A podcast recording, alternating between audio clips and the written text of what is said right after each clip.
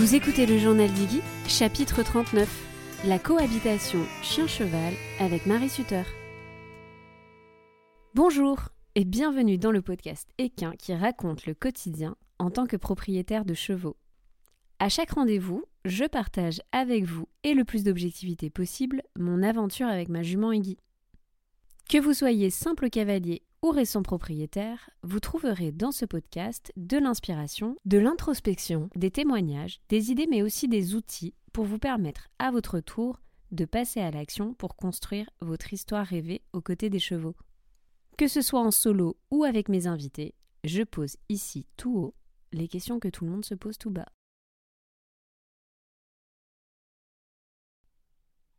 Aujourd'hui, c'est le grand retour d'une invitée dans le podcast Le Journal d'Iggy.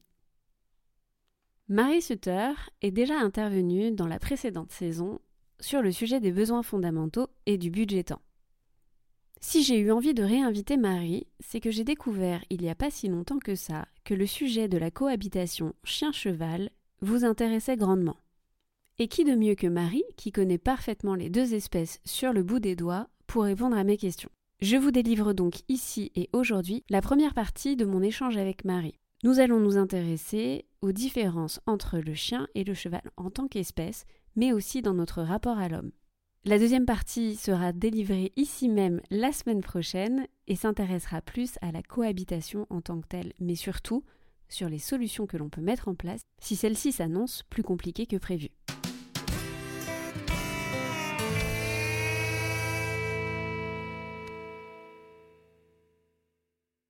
Dans la panoplie du cavalier, je demande le chien. Ok, c'est un peu bizarre comme intro, mais j'avais envie de pointer du doigt que grand nombre d'entre nous est en général propriétaire, certes peut-être d'un cheval, mais également propriétaire d'un chien. D'ailleurs, je ne sais pas si vous avez remarqué, mais dans chaque centre équestre, c'est un peu compliqué à dire, dans chaque centre équestre, généralement on est accueilli par le toutou du poney club. Celui qui monte la garde ou qui en tout cas vient dire bonjour en battant la queue, en général chacun des visiteurs est cavalier. J'ai donc toujours vu et fréquenté des centres équestres ayant leur chien. Au pluriel, parce que oui, généralement il n'y en a pas qu'un. Et d'ailleurs, depuis que j'ai Iggy, ça ne fait pas exception à la règle. Les deux pensions dans lesquelles j'ai été ont elles-mêmes leur lot de toutous qui vivent en grande liberté tout autour du domaine. C'est alors avec surprise que quand j'ai eu ma propre chienne Orion, j'ai découvert avec stupéfaction que c'était peut-être pas complètement gagné de faire cohabiter cette dernière avec Iggy. Parce que oui, dans l'histoire, en fait, j'ai d'abord eu Orion. Orion venait régulièrement avec moi au centre équestre, mais je ne l'avais jamais laissé, comment dire, seul, pendant que moi je m'occupais de ma DP ou que je prenais un cours. Alors quand j'ai eu Iggy, je me suis dit que c'était le moment de démarrer, de démarrer cette fameuse relation à trois. Et là, patatras, ça allait s'annoncer plus compliqué que prévu. Je me suis surtout rendu compte au fur et à mesure des mois que ce sujet était relativement tabou. Parce que oui, dans l'inconscient collectif, un cavalier, en général, ça a un chien et ça sort avec son chien en balade avec son cheval. Ou quand celui-ci, son toutou, n'est pas délaissé seul sur le bord de la carrière lors d'une longe, d'une reprise de dressage, etc. Alors comment se douter que cet exemple précis, vu, revu, multiplié un nombre de fois incalculable, n'allait pas être mon quotidien? Comment se douter que pour moi, Orion et Iggy, ça allait être un véritable calvaire? J'ai mis très longtemps à en parler. Je n'ai absolument pas fait de publicité sur le fait que j'amenais Orion ou pas voir Iggy sur mon compte Instagram. Et puis un jour, au détour d'une conversation, je me suis rendu compte que je n'étais absolument pas seule, que je n'étais pas un cas exceptionnel. Juste, forcément, quand ça arrive, bah, on voit rarement le chien au centre équestre. On ne voit que le propriétaire avec son cheval. Et du coup, c'est d'autant plus difficile de se douter que l'on n'est pas seul. Pourtant, cette problématique semble assez récurrente. Quand j'ai commencé à ouvrir la boîte de Pandore et à dire que c'était pas simple pour Orion et moi de venir au centre équestre ensemble, ou en tout cas de venir plutôt à la pension voir Iggy ensemble, alors j'ai commencé à recevoir des DM et plusieurs témoignages qui allaient dans le même sens que moi. Peut-être que finalement ce n'est pas tant un sujet tabou, qu'un sujet dont personne ne parle parce que, ben, justement, on pense qu'on est seul. J'ai donc continué à creuser. Et puis, j'en ai discuté avec Marie, qui m'a confirmé que j'étais loin d'être un cas isolé, ou que les personnes qui m'avaient raconté leur histoire étaient loin d'être les seules. C'est là que je me suis décidée à faire deux épisodes entiers sur ce sujet. Parce que oui, pour certains, tout cela semble si facile, et pour d'autres, non. Et quand c'est son rêve d'enfant qui s'effondre, ou devrais-je dire l'image d'épinal que l'on s'est faite, de soi, galopant dans les blés avec son cheval et son chien qui nous court après, alors la pilule est difficile à avaler. Sans plus attendre, voici donc ma conversation avec Marie Sutter sur la cohabitation chien-cheval. Salut Marie Salut, salut Comment vas-tu? Eh bien très bien, je suis ravie d'être, euh, d'être là à nouveau. Ouais, moi aussi. Je suis ravie que tu sois de retour euh, dans le podcast. Pour ceux qui nous rejoignent et qui t'entendraient pour la première fois, tu as déjà fait un épisode avec moi sur les besoins fondamentaux du cheval. Je redonnerai bien évidemment le titre de l'épisode en description si les gens euh, veulent, euh, veulent aller l'écouter. Peut-être qu'on pourrait commencer quand même par une toute tout petit rappel de qui, qui tu es, qu'est-ce que tu fais et comment ça se fait que tu vas parler de ce sujet avec moi, la cohabitation entre chien et cheval et pourquoi je t'ai choisi toi et pas une autre. Ça marche avec plaisir. Donc, je m'appelle Marie Suter, je suis la fondatrice d'Animaux, donc y a une entreprise qui est spécialisée dans la formation et la sensibilisation au bien-être et au comportement animal. Donc, moi, je suis comportementaliste et éducatrice pour chiens, chats et chevaux depuis des années. ça fait une petite vingtaine d'années maintenant que, je suis sur le terrain. Et depuis 2020, euh, en fait, je consacre la majorité de mon temps maintenant à la formation de professionnels et de futurs professionnels en comportement animal. donc, j'ai toujours vécu entourée de chiens. J'ai commencé à monter à cheval à l'adolescence, donc ça commence à faire un moment. et à la base, je suis vraiment passionnée par le comportement animal et par l'impact de l'humain sur les espèces animales. Ce qui fait que je me suis formée en éthologie du cheval, du chien, du chat aussi. Ça nous regarde moins aujourd'hui, mais, euh, mais voilà. J'ai aussi une casquette de faune sauvage, on va dire, avec un diplôme de, guide de terrain, des formations en primatologie, en cétologie. Bref, ça me passionne absolument euh, les, relations interspécifiques, donc les relations entre des individus d'espèces différentes. Donc que ça implique l'humain ou pas, d'ailleurs. Et donc, euh, donc voilà, cette problématique aujourd'hui entre chiens et chevaux m'intéresse tout particulièrement. J'espère que j'arriverai à vous donner des clés de compréhension concrètes dans cet épisode. Je n'en doute pas. Je n'en doute pas. Donc, comme j'expliquais dans mon petit laïus pré-épisode, moi j'ai rencontré des, petits problèmes entre ma chienne et, ma, jument que j'avais euh, pas identifié, bien évidemment en amont, sinon ce ne serait pas drôle. Je pense que je ne suis pas la seule. Euh, j'avais sondé un petit peu mon audience euh, sur Instagram sur ce sujet il y a quelques temps et je me suis rendu compte que voilà, j'étais pas du tout une exception qui confirmait la règle. Donc je suis super contente de faire enfin cet épisode. Alors pour démarrer dans le vif du sujet, je te propose qu'on regarde ensemble quelles sont les différences principales en fait entre chiens et chevaux. Parce que d'un côté, on sait qu'on a un carnivore, de l'autre un herbivore. potentiellement l'usage que l'humain, alors là c'est un petit peu horrible de dire ça, mais l'usage que l'humain en a fait de cette cohabitation, collaboration entre chiens ou avec chevaux n'est pas la même, hein. on n'a pas la même histoire avec eux deux, ou peut-être finalement, je sais pas, ça dépend. en termes de philosophie, on peut se dire que quand même ces deux espèces ont largement contribué à, notre histoire et au fait qu'on puisse euh, euh, nous aussi se développer en tant qu'être humain. Et qu'est-ce qui fait qu'aujourd'hui, bah voilà, ils soient toujours aussi proches de nous et quelle est la relation qu'on entretient avec eux aujourd'hui en 2023 Ouais, c'est effectivement les, différences. Bon, on pourrait faire quatre épisodes par espèce, je pense. Mais comme ça, on demande à n'importe qui, à n'importe quel enfant, de, lister les différences entre un chien et un cheval. Évidemment, on va dire que la première différence qui va sauter aux yeux, c'est bah, déjà le régime alimentaire, finalement, le fait qu'on dit souvent que l'un est une proie et l'autre un prédateur. heureusement que nos animaux de, compagnie ne se sentent pas toujours tels des proies ou tels des prédateurs, mais c'est un autre débat. après, en dehors de cette réalité physiologique sur laquelle je vais revenir un petit peu plus tard, il y a effectivement, et tu en as parlé, une réalité de, la domestication, de l'influence de la domestication, de la relation à l'homme dans l'histoire. Et ça, c'est c'est une de mes grandes passions. J'adore ça. Je pourrais aussi en parler pendant 40 épisodes. Donc vraiment, il faut garder en tête qu'il y a une influence différente de l'humain sur chaque espèce. D'ailleurs, euh, le chien, on dit souvent c'est le meilleur ami de l'homme, et le cheval, on parle de la plus belle conquête de l'homme. C'est pas tout à fait la même ambiance en général. On voit bien qu'il n'y a pas tout à fait la même histoire derrière. Donc, Effectivement. Ouais, donc évidemment, ça, ça implique plein de choses. Ça implique la manière dont on va se comporter avec eux, mais ça implique aussi l'endroit où ils vivent, notamment. Bon, ça, c'est aussi une question de taille. Hein. C'est beaucoup plus rare qu'on ait un cheval dans son salon qu'un chien. Mais il y a aussi évidemment une réalité comportementale, donc là pour le coup ils n'ont pas besoin de nous pour ça, qui est le budgétant de chaque espèce. Donc par exemple, un cheval va passer la grande majorité de son temps à manger, alors que le chien, lui, va passer la majorité de son temps à se reposer. Donc on est déjà sur des animaux qui, non seulement au niveau physiques sont différents, mais qui en plus au niveau comportementaux vont avoir des, intérêts et des habitudes différentes. Donc par exemple, ils ont tous les deux des besoins de locomotion importants. Le cheval se déplace beaucoup, déjà en mangeant, ce qui n'est pas le cas du chien pour le coup. et le chien, on le voit, se déplacer de lui-même beaucoup aussi, mais c'est pas du tout pour les mêmes raisons qu'on a ce besoin de locomotion.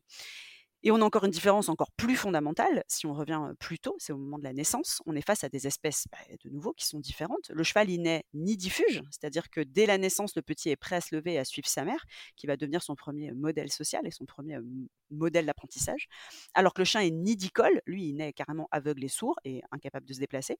Il a un besoin vital de la chaleur de sa mère et de la chaleur du reste de la portée pour survivre. Donc on est vraiment sur des espèces qui sont très différentes. Alors je pense qu'on verra un peu plus tard à quel point elles sont aussi proches sur plein de trucs, mais pas sur tout. donc on a vraiment deux espèces de mammifères qui ont une longue relation à l'humain, mais l'air de rien, c'est pas la même relation non plus. Le chien, en fonction des études, la domestication du chien, bon, elle est, elle elle est complexe évidemment, et, donc elle s'est passée dans plusieurs endroits sur la planète et évidemment pas le même jour exactement à chacun de ces endroits.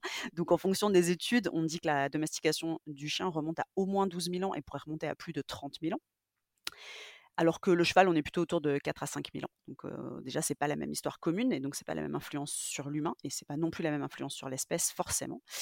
Et d'un point de vue physiologique, comme je vous disais, ils sont aussi profondément différents, ce qui veut dire qu'ils vont avoir des besoins et une perception du monde qui vont être différentes aussi.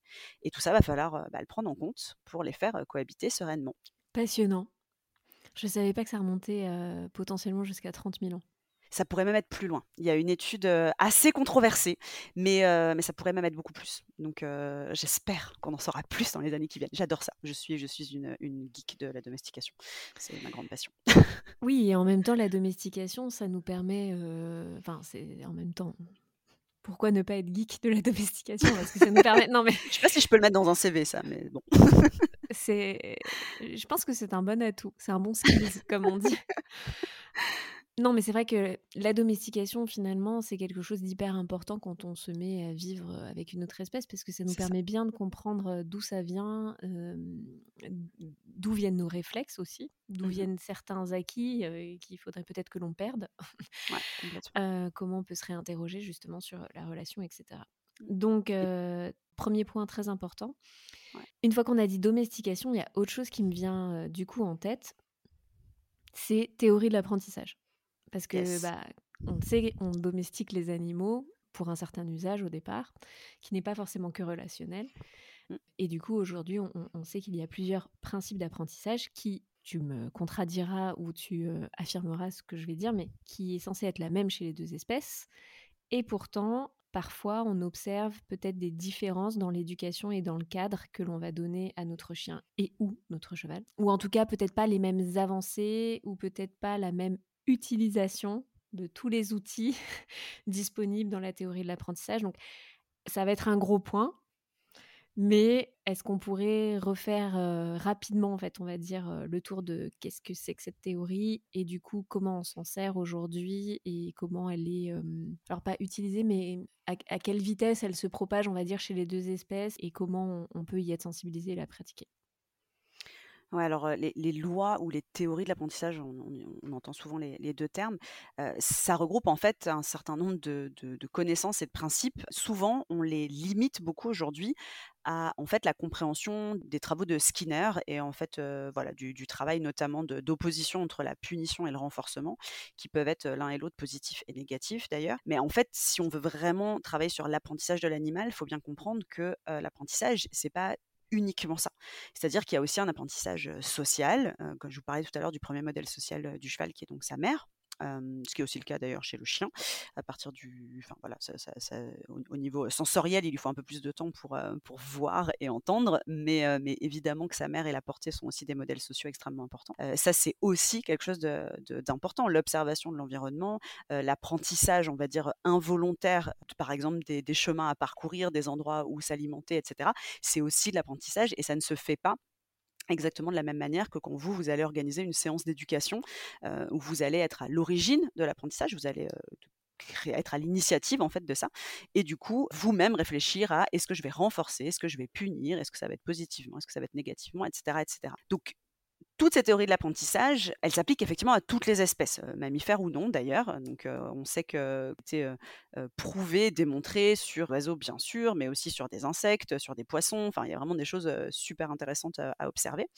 Mais ce qui est marrant, c'est que moi, en tout cas, ce que je vois, c'est que les humains qui sont passionnés par chaque espèce, qui sont souvent très très passionnés par une espèce précisément, vont potentiellement les interpréter différemment et faire des distinctions qui sont d'ailleurs pas toujours super justifiées d'ailleurs. Donc, ça c'est assez, c'est assez amusant. Il y, a, vraiment des, guerres des fois de, de, de l'interprétation qu'on peut faire de qu'est-ce qui est positif, qu'est-ce qui est négatif. Oui, mais là ce que tu fais c'est pas juste parce que selon machin. Et moi j'ai juste envie de dire des fois souffler quoi. À moins que ce soit votre métier et que du coup vous ayez tout à fait raison de creuser et qu'il faut se poser des questions comme ça. si votre but c'est de vivre bien avec les animaux qui partagent votre vie, vous n'êtes pas censé connaître sur le bout des doigts toutes les théories de l'apprentissage, toutes les feintes possibles. Surtout que entre les travaux de Skinner du milieu du XXe siècle, nos méthodes actuelles qu'on appelle méthodes positives, qui déjà entre elles s'engueulent à longueur de journée parce qu'elles sont déjà pas d'accord sur ce qui est positif et ce qui est pas positif, et ce que l'animal de lui-même va apprendre de manière comme je disais tout à l'heure, involontaire, voilà, de, simplement de, par son, sa vie quotidienne. Bah, déjà tout ça, ça peut se confronter, ça peut s'opposer et, c'est un peu dommage. Donc surtout, vous prenez pas plus la tête que ça, faites des choses qui vous paraissent logiques. C'était un peu le petit, la petite parenthèse. Mais effectivement, les théories de l'apprentissage sont les mêmes. Donc chez, donc je vous disais sur toutes les espèces, y compris l'humain. D'ailleurs, si vous avez des enfants, je sais que vous savez de quoi je parle. Par contre, il y a effectivement des différences dans la manière dont nous on va éduquer, encadrer, accompagner, les termes peuvent être aussi très différents selon les gens, les, nos chiens et nos chevaux. Et pour moi, ces différences, elles sont liées, on va dire, à deux facteurs principaux. Déjà, notre lieu de vie, mais aussi le lieu de vie de nos animaux. Parce que la majorité du temps, nos chiens, ils vivent avec nous et pas nos chevaux, mais j'y reviens juste après. Et aussi notre culture et notre histoire personnelle avec chaque espèce. Donc j'explique tout ça. Le cheval, donc comme je, l'évoquais il, y a deux secondes, dans la majorité des cas, il vit pas chez nous à domicile. Ça peut arriver, certains d'entre vous ont des chevaux chez eux, mais c'est quand même rarement le cas hein, si on, si on regarde la majorité des, propriétaires de chevaux en France et en Europe en général. Donc on paye souvent quelqu'un pour s'en occuper, et même si on l'adore, même si on le voit tous les jours, généralement on n'a pas ce même lien fusionnel qu'on peut avoir avec un chien. Et j'ai bien envie de rajouter, heureusement pour eux. Parce que les chevaux, on en reparlera sûrement un peu plus tard aussi, c'est des animaux sociaux qui ont besoin de leur groupe de congénères. Et en fait, à partir du moment où on commence à remplacer le groupe de congénères émotionnellement, ça peut quand même poser des problèmes et du coup mmh. impacter aussi leur bien-être. Donc c'est mmh. tout à fait normal et c'est tout à fait salutaire que vous soyez pas plus important pour, pour votre cheval que ses copains. Même si des fois ça nous pique, mais ça c'est notre problème de primate. Hein. C'est pas, pas leur problème à eux. Donc, et puis culturellement aussi, ce que je vous disais tout à l'heure un petit peu avec ironie en disant qu'on parle souvent de la plus belle conquête de l'homme en parlant du cheval. ça, commence à changer quand même, hein, mais on allait voir son cheval traditionnellement pour faire quelque chose avec lui. C'était pour travailler, c'était pour qu'il porte, c'était pour qu'il tire, c'était pour qu'il nous déplace. Il y avait une utilité derrière. Les chiens, il y a quand même eu ça historiquement. C'est-à-dire qu'en fonction des lieux de domestication, on, y retourne à la domestication, hein, je, t'avais prévenu.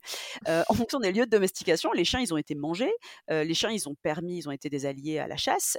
ils ont aussi été des, compagnons pour porter des sacs. pas forcément les mêmes poids évidemment que, des bovins ou des équins, mais ils avaient quand même ce rôle-là aussi.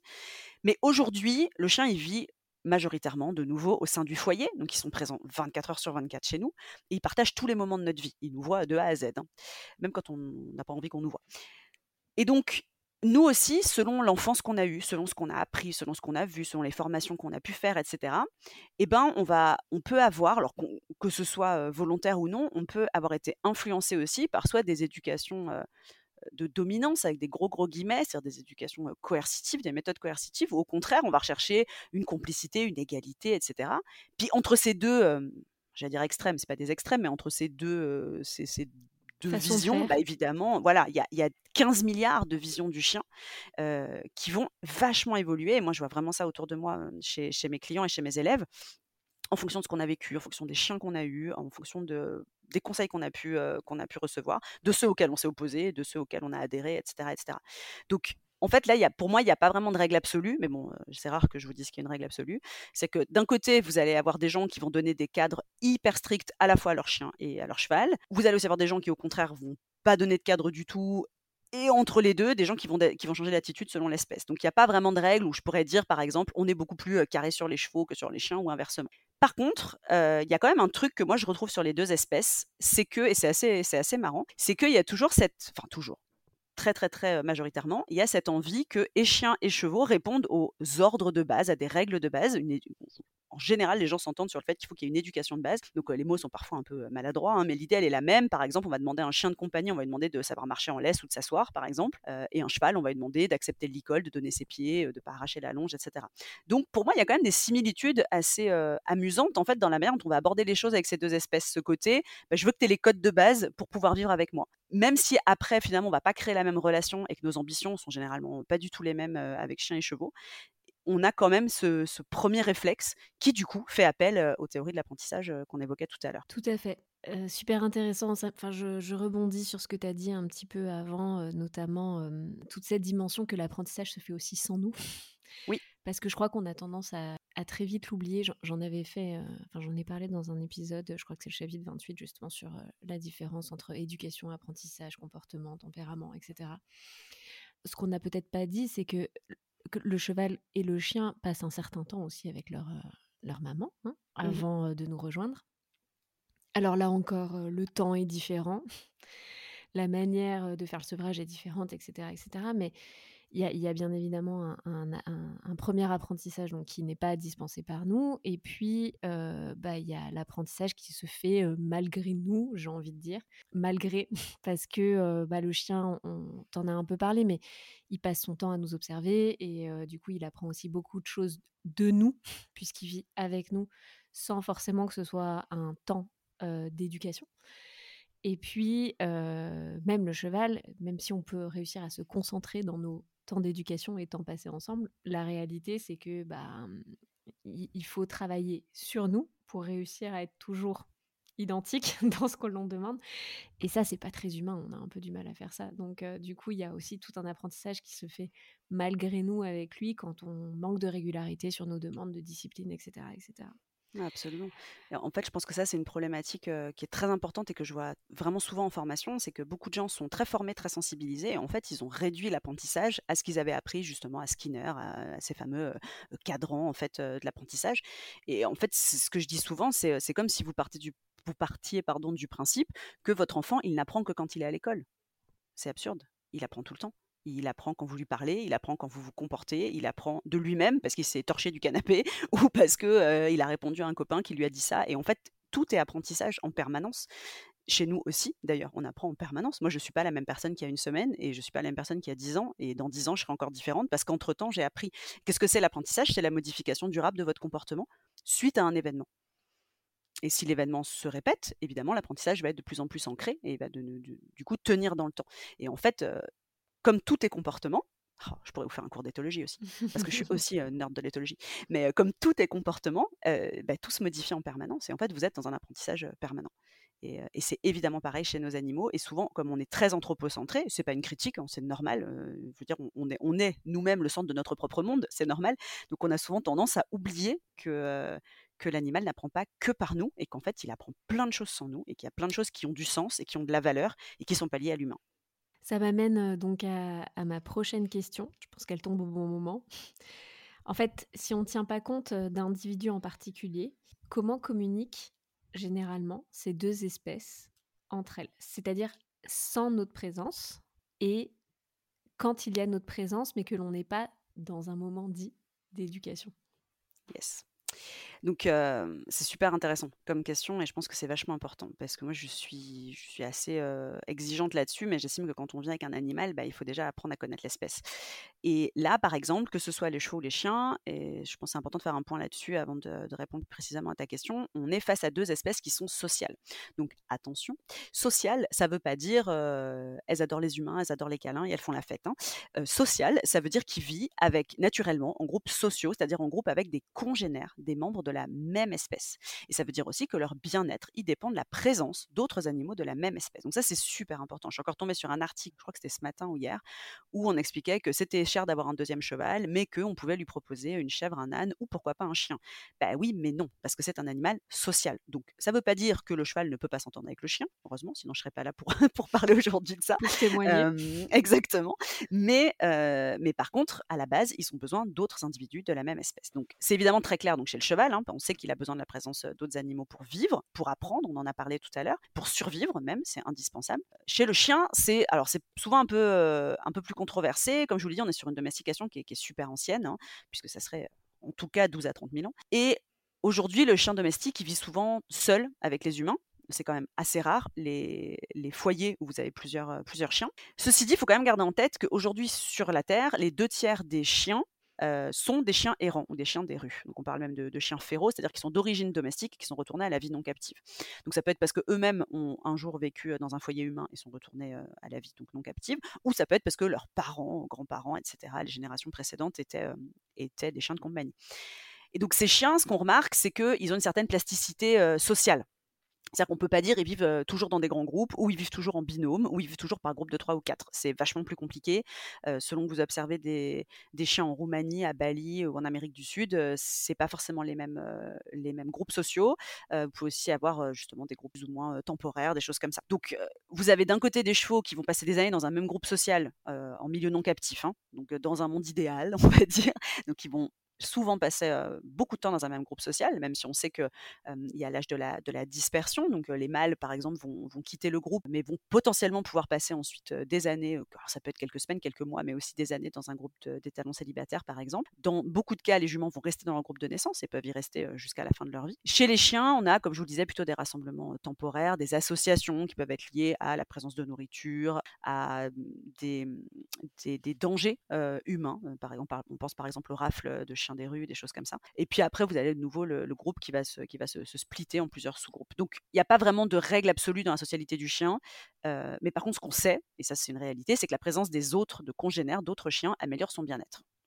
Alors, je précise, parce qu'il y a peut-être parmi vous des gens qui ont rencontré ça. Il y a toujours des exceptions. vous pouvez toujours avoir certains chiens qui effectivement sont mieux en solo pour mille raisons de réactivité, d'agression, de problèmes de santé, etc. Mais dans l'immense majorité des cas, les chiens ont besoin d'autres chiens pour se sentir bien. Donc pour revenir à, ta question sur, sur la communication, on est sur des espèces différentes, on en a parlé, il y a deux raisons majeures, la sensorialité de ces espèces et leur domestication. Ah, ah fallait bien que j'en reparle parce que sinon ça t'aurait manqué. Donc par exemple, notre fil rouge, c'est notre fil rouge. C'est la journée domestication. Donc le cheval par exemple, il utilise énormément la vue, il est fait pour ça. Hein. Il a une vision panoramique, il a des grands yeux placés sur le côté de sa tête, une grande encolure, super peu de zones aveugles finalement, il voit très facilement. Il suffit de tourner un tout petit peu la tête pour voir derrière lui, etc. Le chien, il est complètement différent. Il a les yeux sur le devant de la tête. Il voit clair sur une toute petite zone. C'est terrible. Hein. Il voit trop près de lui, c'est trop flou. Et au bout de 4-5 mètres, c'est trop flou aussi. Donc, vraiment super pratique. Mais par contre, ce qui est super intéressant, c'est que bien qu'ils soient faits complètement différemment et qu'ils aient pas le même régime alimentaire, qu'ils aient pas le même comportement, etc. Donc d'un côté, on a une proie, entre guillemets, herbivore, de l'autre côté, un prédateur carnivore. Bah, tous les deux, ils vont super bien réagir aux micro-mouvements donc non seulement c'est indispensable à leur survie, bon ça c'est ça c'est une chose, donc l'un pour se nourrir et l'autre pour échapper à celui qui veut se nourrir, si je résume, mais aussi ça permet évidemment une communication et une compréhension hyper fine et accrue de nos mouvements à nous et de notre communication à nous en, tant qu'humains. On est aussi face à deux espèces qui utilisent beaucoup leur nez. Donc chez le chien, on le sait, hein, qu'il évolue dans un monde d'odeurs, que le flairage est super important, mais on ignore souvent que le cheval aussi, il utilise énormément son odorat. Si vous voyez deux chevaux qui se saluent, bah, en général, on commence toujours par un contact naso-nasal. Ils vont commencer par échanger ces odeurs-là pour se saluer. Et donc, évidemment, aussi pour rester attentif à, leur environnement. Donc, entre eux, on va dire que pour communiquer de manière directe, c'est-à-dire communiquer au moment où ils sont en train d'exprimer le comportement, ils vont beaucoup utiliser leur posture, leur comportement, donc le visuel. Mais ils vont aussi utiliser indirectement le marquage, donc le marquage notamment à l'urine, mais aussi le, le marquage aux fesses ou au crottin, par exemple, qui est utilisé. Donc c'est pas forcément communiquer dans le sens je te laisse un message, mais ça peut être communiquer dans le sens j'indique que je suis passé par là ou j'indique que je suis que je suis dans le coin. Concernant la communication avec l'humain, la domestication est donc très importante, au cas où vous ne l'auriez pas encore compris depuis le début de cet épisode. Donc, par exemple, ce qu'on a observé, et ça c'est vraiment hyper intéressant, c'est que très jeune et avant même d'avoir été manipulé par les humains, un chiot va avoir tendance à se tourner physiquement ou à regarder un humain quand il est confronté à un problème ou à une situation qui n'est pas congruente. Là où un louveteau, par exemple, n'aura pas cette tendance comportementale. Il va pas de lui-même, il va insister pour essayer de trouver une solution ou laisser tomber, mais il va pas tourner instinctivement, j'ai envie de dire, c'est très dangereux d'utiliser le terme d'instinct, mais bref, vers l'humain, ce que le chiot va faire. Donc ça, c'est quand même assez dingue. Donc il faut vraiment garder en tête que nos chiens actuels, euh, même les races qu'on peut dire euh, primitives, sont vraiment issus de la relation à l'humain et sont vraiment très proches, voire dans énormément de cas, dépendants de nous. C'est-à-dire que même des chiens des rues, finalement, ils dépendent de nos poubelles, ils dépendent de nos abris, ils dépendent dans une certaine mesure de notre présence humaine. ça ne veut pas dire nos caresses sur le canapé devant la télé, mais ça veut dire la présence humaine en général.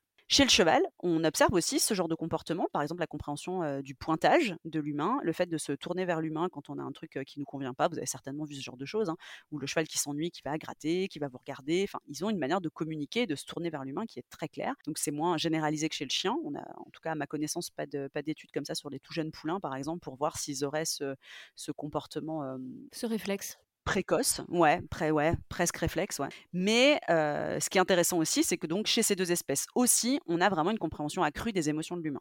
Donc ça, ça a été testé en leur présentant des photos, en leur présentant aussi des sons, des sons de rire, des sons de colère. Aussi chez les chiens, on a fait des tests avec des humains de référence qui pouvaient adopter des postures menaçantes avec des guillemets, hein, c'est-à-dire en, se grandissant très fort, au contraire en détournant la tête, etc. Donc on, on sait qu'ils réagissent, les deux espèces réagissent à nos émotions, les comprennent très bien et adaptent leur comportement par rapport à ça. Donc l'air de même si la domestication n'est pas du tout de la même époque pour tous les deux, et même si on est sur des animaux qui physiologiquement et comportementalement sont complètement différents, bah, il y a quand même pas mal de points communs entre ces deux, ces deux mammifères. Ce qui est pas mal, parce que ça va nous aider pour la suite.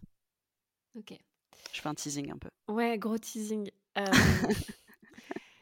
avant d'aller un peu plus loin, moi je vais, je vais faire prolonger le teasing parce que euh, je suis désolée, je t'écoutais parler et, je revenais à ce qu'on a dit sur les principes de l'apprentissage, théorie ou loi de l'apprentissage. on se disait que ça dépendait pas mal de chaque individu humain, euh, leur compréhension et du coup leur euh, adaptation pour, pour essayer d'éduquer ou en tout cas de, de créer un mode de communication avec l'animal pour fixer un cadre. Est-ce qu'aujourd'hui, il y a des études qui seraient menées pour enfin comment dire, pour identifier si il y a, hum, si ça fonctionne mieux sur le chien, par exemple, le renforcement, qu'il soit négatif ou positif, ou la punition, et vice-versa avec le cheval. C'est-à-dire que, par exemple, oui, utiliser principalement le renforcement dans l'éducation euh, du chien, euh, c'est super, euh, alors que, à l'inverse, la punition marche vachement bien avec les chevaux je vais pas me faire des amis ici, mais ceci est juste un mmh exemple. Ceci est juste un exemple. Respirer. je n'ai pas dit qu'il fallait punir son cheval. Ou l'inverse. Enfin, tu vois, tu vois ce que je veux dire? Parce que finalement, ils sont assez différents, même si assez similaires. Est-ce qu'ils réagissent de la même manière à ces formes d'apprentissage? Et est-ce qu'il y en a une qui est plus efficace ou pas pour l'un ou pour l'autre? Je, juste, je reviens là-dessus parce qu'on on, est passé, mais je pense que c'est assez important parce que du coup, quand on a les deux, et qu'on commence à connaître ces théories, bah voilà, on, fait des tests et on, peut aussi parfois ne pas avoir les mêmes réponses et les mêmes résultats. Donc la question mérite peut-être d'être posée. Ouais. En fait, à ma connaissance en tout cas, si quelqu'un connaît d'autres études, avec grand plaisir pour les, les disséquer, mais à ma connaissance, ce qui a été prouvé chez les chiens, chez les chevaux et sur d'autres espèces, c'est que le R+, le renforcement positif, est plus efficace. Donc plus efficace, ça veut dire quoi? C'est-à-dire qu'on met l'animal dans un mood déjà d'apprentissage qui va être plus rapide, mais surtout, on va avoir un taux d'erreur plus faible et une mémorisation de l'apprentissage qui va être plus durable. Donc a priori, on est banco, c'est là-dessus qu'il faut partir. Ce que moi j'observe sur le terrain par contre, c'est que quelqu'un peut être tout à fait à l'aise en renforcement positif avec une espèce et pas forcément avec l'autre. Et que du coup, il va avoir l'impression que ça marche avec telle espèce et pas avec l'autre, mais c'est parce que lui-même va pas avoir la même rigueur et la même mise en place que ce qu'il pourrait faire avec une autre espèce. je réfléchis par exemple, enfin je, pense en même temps à des, scènes auxquelles j'ai pu être confrontée sur le terrain avec, avec des clients et clairement j'ai pu observer par exemple des gens qui vont être hyper carrés dans la carrière, ils vont faire leur séance nickel, ils connaissent de l'apprentissage sur le bout des doigts, le protocole il est parfait, la mécanique elle est parfaite. Par contre, ils sortent de la carrière, le cheval commence à mettre la tête dans l'herbe et il se prend un énorme coup de, coup de longe sur la tronche. Je dis pas que ça m'est jamais arrivé de le faire. J'imagine que c'est arrivé à plein de gens. Et mais typiquement là, on a expliqué au cheval dans telle situation, on va te bosser un R+ et ça va être super. Par contre, dans telle autre situation, on s'en fout, on passe à autre chose, on passe en P+. Et pour le coup, on n'a pas pris en compte l'environnement, on n'a pas prévu notre truc. Le cheval a plongé le nez dans l'herbe. Est-ce qu'on aurait pu agir en amont, etc., etc. Je dis pas que c'est toujours facile. Hein. Je suis pas en train de du coup de, juger ou de, dire que tout est toujours gérable. Mais c'est juste pour dire que, et c'est pareil avec les chiens, que on peut des fois ne pas être aussi rigoureux et ne pas être aussi carré avec une espèce et avec l'autre soit parce qu'on vit trop avec et qu'on s'en rend plus compte, comme le chien, soit au contraire parce que quand on vient, par exemple, bosser son cheval, on, se restreint plus ou moins involontairement à travailler et donc à appliquer ce R+, uniquement pendant la séance et que le reste du temps, en fait, on l'oublie. Ce qui fait que forcément, ce que je vous disais tout à l'heure, les avantages dont je vous parlais tout à l'heure en termes de taux d'erreur, de durabilité, etc., eh ben, s'amoindrissent forcément. Et donc, on peut se dire, bah, ok, ça marche pas du tout, le R+, c'est pourri. Ou alors, par exemple, on a souvent les problématiques de, vous ne le voyez pas, mais je fais des gros guillemets, de manque de respect. Et là, on va dire, bah oui, mais c'est parce que j'utilise l'aliment, et l'aliment, ça les rend complètement cons, irrespectueux, ils foncent dans mes poches, etc. etc. Bah, en fait, peut-être que ça n'a pas été mis en place de la manière, d'une manière aussi propre et aussi respectueuse du cheval que ce qui a été fait chez le chien. Ou peut-être que le, cheval en question, celui-là précisément, il avait, on va dire, des circonstances atténuantes, une vie personnelle qui fait que effectivement c'était plus compliqué pour lui de travailler avec une friandise dans la main, par exemple. Donc souvent c'est ça le problème, c'est qu'on va comparer en fait des situations qui sont pas comparables. Donc on est quand même sur des espèces qui sont différentes, mais nous aussi, et ça j'en reparlerai aussi après, nous aussi on agit différemment et, on, minimise un peu l'impact de, ce qu'on peut faire. Ouais, c'est pour ça que je te demandais de, repréciser parce que j'ai l'impression que même si notre cerveau a très envie de croire qu'on fait du R+ tout le temps, ouais. pour en tout cas, on va dire une partie d'entre nous qui connaissent ces théories et qui voient, enfin voilà, qui savent qu'il y a un vrai intérêt à, favoriser le R+. La réalité, c'est que bah, on est humain, on a un taux d'erreur, on n'est pas parfait tout le temps, on n'est pas dans un mode de concentration 100% de la journée dirigé vers ah c'est comme ça qu'il faut que je réagisse à anticiper à réfléchir le moindre geste et que du mmh. coup bah ça me semble finalement assez naturel de faire quelques allers-retours un petit peu entre finalement punition, renforcement, que ce soit pensé ou parfois même, même pas réfléchi. C'est-à-dire qu'on maîtrise pas tous nos gestes, on maîtrise pas toutes nos actions. Donc il y en a certaines qui peuvent vite se retrouver dans le cadre de la punition, qu'elle soit positive ou négative, alors même qu'on ne l'a pas en fait vue tout simplement parce que on, était focus sur autre chose. Mais le contexte fait que pour notre chien ou notre cheval, finalement, bah, ce sera ce mode-là. Euh, qui a eu lieu à cet instant T, et dans la seconde d'après, ça ne nous empêche pas de repartir en R+, par exemple, ou, en Etc. C'est hyper important d'en avoir conscience et, de se déculpabiliser en fait. Euh, moi personnellement, maintenant j'ai pas tout vu, je sais pas tout et, je serais ravie d'être contredite, mais je ne connais personne qui fait du R+ tout le temps. C'est pas possible. Enfin, moi hier je fermais le près de mon cheval et je lui ai dit euh, non mais allez vas-y recule. Bon bah techniquement c'était du plus, c'était de la punition positive, puisque j'ai puni le fait qu'il soit en train d'essayer de me suivre. Oui, c'est un poulain, il est un petit peu envahissant. Donc techniquement, c'était du P+. Franchement, je pense pas avoir mis en péril l'intégralité de son éducation. Tout comme ça peut m'arriver de dire à ma chienne de faire un pchit parce qu'elle elle commence à grogner. Évidemment qu'il faut pas punir le début de grognement, je le sais, je suis bien placée pour le savoir. Mais néanmoins, des fois, c'est presque un réflexe. Or, si vraiment je reprends mes théories de l'apprentissage, mon cadran, etc., je veux dire, bah, c'est du P+. Là, je viens de rajouter quelque chose qui a pour objectif de minimiser la possibilité que ce comportement se répète. Donc, donc je suis sur la punition positive. Mais je pense que des fois, il faut aussi simplement vivre tout comme on n'est pas toujours super quand on se parle à nous-mêmes, comme on n'est pas toujours parfait avec nos amis, nos enfants, etc. Oui, des fois, on, dit des trucs qui sont pas très malins et c'est pas parfait. Maintenant, à partir du moment où on en a conscience et que la majorité de notre interaction, elle est positive, elle est agréable et l'animal est content de nous voir, pour moi, ça n'a pas d'impact. Maintenant, ceci dit, il ne faut pas non plus chercher des excuses tout le temps en disant oui, je colle des tartes tous les deux jours, mais c'est parce que j'étais fatiguée. Oui, ça c'est peut-être un petit peu trop fréquent quand même, mais, mais l'air de rien, c'est pas évident. Et comme je disais tout à l'heure, on a, on a une culture. Moi, j'ai pas été élevée dans l'éducation positive des animaux, hein. pas du tout, mais pas du tout. Et au contraire, c'était dur et les animaux ils devaient être à leur place, et il fallait les dominer et il fallait être le chef et il fallait etc. Et que ce soit les chiens, les chats, les chevaux, moi j'ai vu que ça autour de moi. Donc il y a ça aussi qui, qui, rentre aussi. on parlait tout à l'heure de, des automatisations qui peuvent arriver chez les animaux, mais c'est chez nous aussi. On peut avoir presque des réflexes, on va mal réagir. Alors ça veut pas dire, comme je disais, qu'il faut qu'il faut s'excuser tout le temps et, se, et, dire bah, c'est comme ça, je suis comme ça, il a qu'à faire avec. Non, bien sûr, on peut on peut s'améliorer, on peut progresser, mais on peut effectivement, comme tu disais, involontairement utiliser de la punition. Maintenant, on peut aussi utiliser la punition, des fois volontairement. Parce que à ce moment-là, ça nous semble être la meilleure solution. Et je pense que ça, c'est important aussi à un moment donné, d'être gentil avec soi-même aussi, d'accepter qu'il y a des moments où on n'a juste pas d'autre solution alors peut-être que quelqu'un d'autre aurait eu une autre solution, mais nous, en tout cas, dans la situation dans laquelle ça se présente, oui, bah, ce qu'on a trouvé à faire, c'est peut-être tirer sur la longe, c'est peut-être gueuler sur son chien, c'est peut-être faire un truc qui est pas ouf, mais peut-être ça a marché au moment, au moment où on en a eu besoin. Et si le reste de la relation, elle est super bonne et que la majorité du temps, vous, privilégiez vraiment du renforcement positif et que voilà, et que, tous les autres, on va, en parler, mais tous les autres critères de, bien-être en fait de la relation sont, sont cochés, qu'une fois de temps en temps vous fassiez un truc qui n'est pas juste, bah, c'est c'est comme les relations que vous avez avec les humains autour de vous en fait. Ça sera, ça sera, ça va passer. C'est pas très grave. Quelle merveilleuse transition. non, mais c'est ce que j'allais dire. C'est j'ai fait cette petite aparté juste parce que je sais que c'est des sujets qui sont émotionnellement sont parfois compliqués de se regarder soi-même aussi avec bienveillance. On peut pas être parfait 100% du temps.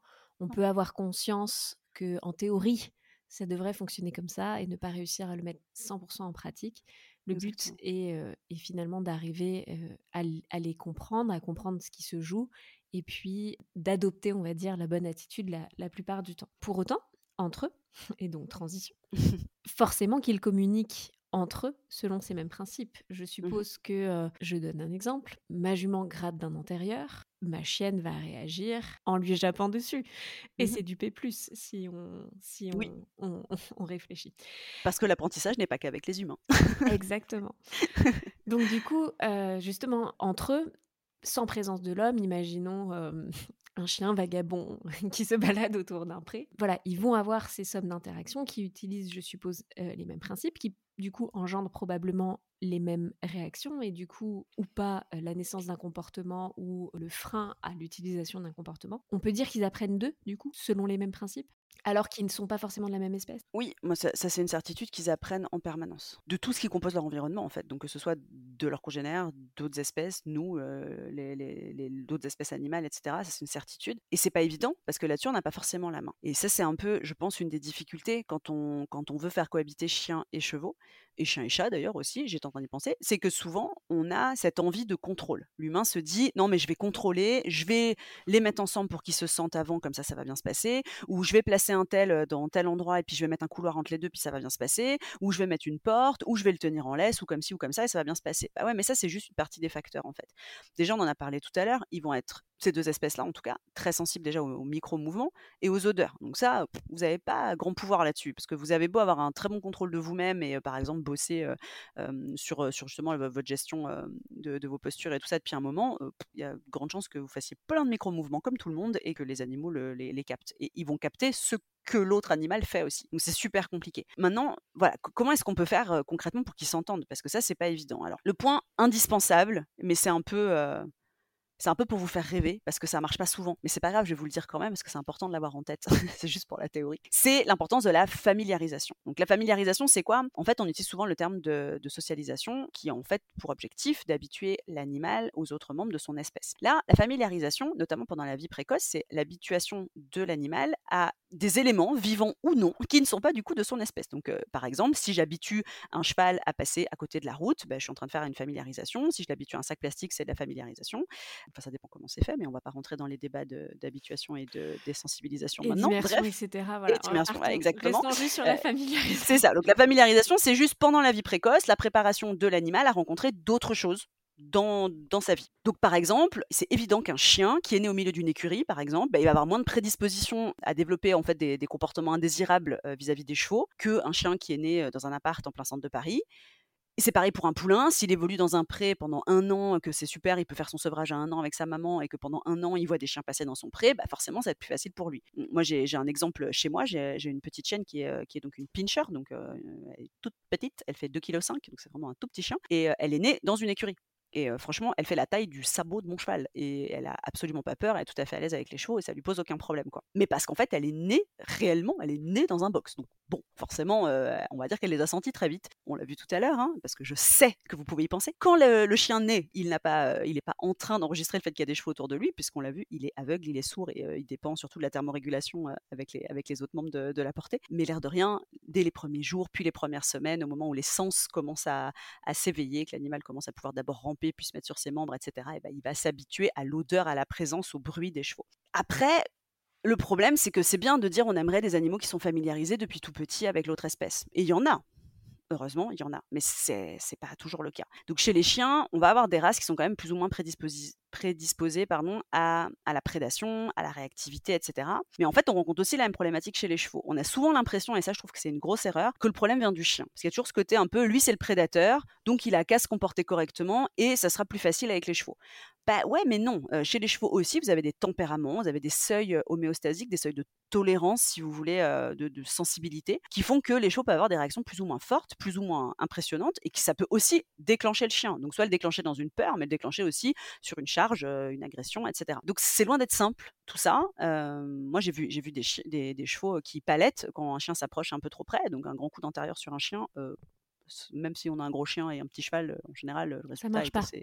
Non, c'est voilà, c'est rarement une très très bonne idée quoi. C'est évident que le choix de l'individu, de sa race, de sa vie, de ses histoires personnelles, etc., est super important. Après, on essaie de faire au mieux par rapport à, ce qu'on vit, ça c'est une réalité. Mais par contre, le dernier, enfin le dernier point, un autre point que je voulais absolument évoquer, c'est le le dernier élément, en fait, de cette histoire, c'est qu'on est quand même en train de parler d'un trio. Ce qu'on essaie de mettre en place, c'est un trio. C'est une drôle de relation interspécifique entre trois espèces. C'est complètement bizarre, en fait, comme idée, hein, soyons clairs. On a trois espèces différentes, et au milieu, on a potentiellement un humain qui peut lui aussi être extrêmement stressé, qui peut transférer sur les animaux des envies ou des objectifs qui sont pas forcément réalisables, ou qui peuvent être complètement déraisonnables, qui peut utiliser, ben, on le disait tout à l'heure, beaucoup de punitions positives, par exemple, et qui peut impacter en fait la relation qu'il est en train de mettre en place. Donc vous pouvez très bien à la base avoir des animaux qui ont été familiarisés à l'autre espèce, qui sont super à l'aise et tout, mais si au milieu on a un humain qui lui est pas prêt, parce qu'il n'a pas les bonnes clés ou qu'il se met un stress pas possible ou, plein de choses qui font que ça va pas le faire,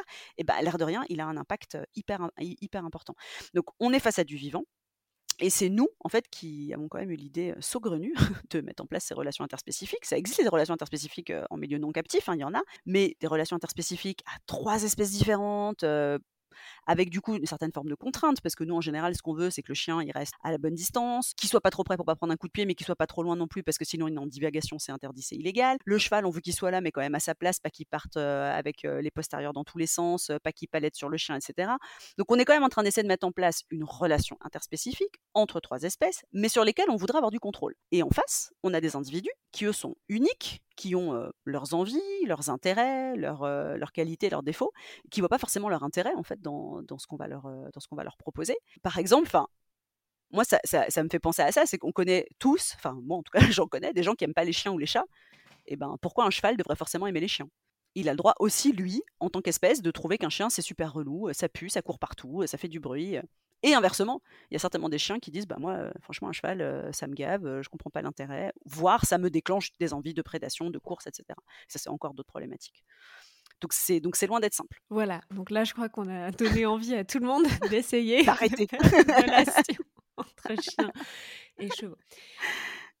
Non, je vais enrichir ce que ce que tu nous dis parce que c'est vrai que donc moi j'ai eu ma chienne d'abord et mmh ensuite ma jument chienne n'est pas née en centre équestre, mais pour autant, je l'ai eu à trois mois et du coup, elle est, c'est un des premiers endroits que je lui ai montré. Et on va dire que jusqu'à ces deux ans et demi, finalement, les chevaux, c'était OK. Ouais. Et puis là, ma, ma jument est arrivée. Mmh. Oula, pas le même enjeu. Ouais, c'est ça. Et pour toi, et pour elle. Ouais. Et puis j'ai une jument, on ne sait pas trop ce qu'il y a dedans. Mais a priori, il y a du paint, et donc le paint est un quarter à tâche, qu'on se le dise. Donc plutôt une espèce qui aime bien troupoter. et ma jument adore les chiens. Elle adore plonger sa grosse tête sur ma petite chienne qui fait 5 kilos. Pour la renifler et pour lui bouger ses pieds. Et ça, ça passe pas du tout. Donc ça a été très difficile de, de, de, mettre cohabitation sereine. Mais bien sûr qu'il m'a fallu beaucoup plus de temps pour comprendre tout ça. Hein. Là, je fais genre, j'ai tout compris. Non, mais bien sûr. Mais il m'aura fallu 18 mois pour comprendre. Et puis, ben, moi, juste complètement stressée au milieu. bien sûr. Parce que l'éducation de ma jument à faire et surtout pas du tout envie que ma jument ait une mauvaise relation avec les chiens. Et que ce qui se passe avec ma chienne devienne une généralité. la suite, bien sûr. Ouais. ouais bien sûr. Donc c'est vrai que voilà, tout ça, ça a des sens complètement. Mais c'est vrai que ça, ça fait pas rêver. je, me rends compte que ça peut être un peu stressant et bah, c'est aussi mon job de faire ça. Mais en fait, c'est vraiment de remettre un peu les trucs au clair et de dire, oublions pas qu'à la base, ça a rien de logique en fait. C'est-à-dire que nous, on voit ça, on voit le cow-boy avec son chien à côté et puis il est dans les grandes plaines et puis c'est merveilleux. Ouais, ok, mais bon, déjà, c'est pas toujours le cas. Et, et, en fait, dans les faits, voilà, on est, on est de nouveau en train, on a une super belle idée, une super belle envie, mais on oublie involontairement, hein, je dis pas qu'on sait parce qu'on s'en fiche, hein, ça peut être vraiment parce qu'on ne se rend pas compte qu'en fait l'animal en lui-même, bah, peut-être que ça l'intéresse pas du tout d'aller vers un autre, d'aller vers une autre espèce, ou ça le met hyper mal à l'aise, ou il y a vraiment quelque chose qui le stresse, ou vous votre attitude fait que ça va pas le faire, ou au contraire, et ça c'est super énervant. Vous savez, si vous avez des enfants, c'est comme ceux, qui vous expliquent qu'ils sont rentrés de la maternité, le bébé a fait ses nuits tout de suite. ouais, super. Et ben en parallèle, vous avez ceux où ah bah non, j'ai présenté mon chien et mon cheval, on est parti en balade, c'était super, je comprends pas le problème. bah écoute, c'est génial, mais dans beaucoup de cas, quand même, c'est loin d'être aussi simple. Et ça peut être super frustrant parce que du coup, on se dit, bah, c'est ma faute. Tout est de ma faute. Et ça, je voudrais surtout pas que vous reteniez ça, parce que bien sûr que l'impact de l'humain, je viens de vous en parler, il est primordial, mais il n'y a pas que vous. Vous êtes un trio. Donc vous avez trois cerveaux, trois sensibilités, trois boules d'émotions, trois envies, trois objectifs, etc. Sans parler encore en amont, comme j'ai évoqué un petit peu rapidement tout à l'heure, en plus des, races que vous avez pu choisir avec leurs prédispositions, les sélections qui ont pu être faites en amont, etc. etc. Ouais, c'est hyper important et c'est un sujet un peu tabou, je pense, hein, finalement. De... Moi, je me suis rendu compte, j'ai mis beaucoup de temps à faire une ou deux stories pour... Bah, voilà, tout simplement pour avouer que mon beau rêve de petite fille, mon image d'épinal, exactement ce que tu viens de dire, genre la cobaye avec son chien qui court derrière, là. not happening. ça ne marche pas du tout. Et parce que pour moi, c'était un tabou. C'est genre, depuis qu'on est petit, on va au centre équestre, il y a toujours des chiens qui courent dans les pattes. Et donc, mais pourquoi nous, on n'y arrive pas? Et le vecteur commun entre les deux, bah, c'est nous. C'est que c'est nous qui assurons, entre guillemets, leur éducation, en tout cas la cohabitation. Et, il est là le problème. Ouais, et, on se met un poids énorme et du coup on le prend forcément super pour nous parce qu'on oublie, bah, comme, comme tu l'as dit, que c'est deux autres individus avec leur tempérament, leur personnalité, leur envie, leur gestion émotionnelle. Pour moi, c'est de nouveau un problème d'ego. C'est que de nouveau, on se dit, si ça marche pas, c'est parce que j'ai pas bien éduqué. C'est parce que j'ai dû louper quelque chose. C'est parce que j'ai mal choisi le chien ou j'ai mal choisi le cheval. Mais non, en fait, c'est peut-être pas toi. En fait, tout ne tourne pas autour de toi peut-être juste est tombé sur des individus qui n'ont pas envie. C'est pas qu'ils n'ont pas compris, c'est qu'ils n'ont pas envie. Mmh. Et moi, franchement, je, c'est pour ça que, je, en rigolant un peu, je vous disais, vous connaissez peut-être des gens qui n'aiment pas les chiens et les chats. Moi, ça me semble incroyable. Je ne comprends pas, mais je dois bien l'accepter qu'il y ait des gens qui n'aiment pas les animaux. C'est bizarre, mais ma foi, bon, pourquoi pas? Et ben là, c'est un peu la même chose en fait. Alors, bah, c'est un exemple un peu, un peu pour vous faire sourire, mais à, d'autres échelles, vous pouvez aussi avoir des chiens, par exemple, qui n'aiment pas partir en balade. Eux, par exemple, partir dans la forêt pendant des plombs à courir derrière un poney. C'est juste, ouais, je vais être crevé, j'ai pas le temps de flairer, faut que je suive tout le temps, j'ai pas deux minutes à moi. Bah ouais, en fait, c'est pas forcément si, éclatant que ça. Tout comme d'ailleurs un cheval peut ne pas apprécier de partir en balade en forêt parce que ça l'éloigne de son domaine vital, ça l'éloigne de ses copains, des ressources alimentaires, etc. Donc c'est pas forcément quelque chose d'agréable. Donc bien sûr, il y a l'éducation. Mais pour moi, l'éducation, elle doit mettre en place un cadre de sécurité pour tout le monde. Alors certains parleraient de respect, moi je préfère parler de sécurité, mais eh, l'éducation ne doit jamais nier écraser, faire disparaître les envies, les émotions, les, les aspirations de l'individu qui est face à vous. ça, je pense que c'est super important. Et c'est pas forcément évident à reconnaître. Et des fois, il faut, comme tu le dis, des mois, voire des années pour se dire, ah, mais en fait, est-ce que mon cheval, il aimait vraiment faire ça? Mmh, Peut-être pas, en fait. Et pareil, on culpabilise pas pour autant. On fait ce qu'on peut. Exactement. Donc maintenant, on va repasser dans la partie positive de l'épisode. Yes, tout à fait. Soyons positifs. Soyons positifs, mais la suite aura en fait lieu la semaine prochaine. Je suis désolée de vous laisser sur cette énorme cliffhanger. C'est pas du tout pour être sadique, mais la deuxième partie de l'épisode étant aussi dense que la première et évoquant les solutions qui peuvent être mises en place pour favoriser la collaboration et la cohabitation entre les deux espèces, j'avais envie d'avoir toute votre attention. Je vous donne donc rendez-vous la semaine prochaine, dès mercredi matin, pour la suite de ce chapitre. Et si vous ne vous êtes pas encore abonné, c'est le moment de le faire pour ne pas le louper. Pour toutes celles et ceux qui écouteraient via Apple Podcast, ne soyez pas timides et laissez-nous un petit commentaire pour nous dire comment le journal d'Iggy vous a aidé dans votre propre quotidien. Vous pouvez également nous laisser quelques étoiles, ça nous fera toujours très plaisir. On se retrouve donc ici très vite et en attendant, vous pouvez aussi nous rejoindre, Iggy et moi, sur Instagram pour suivre notre quotidien et notre actualité. Nous y sommes sous le pseudo Atigui.journal. Merci de votre écoute, à très bientôt.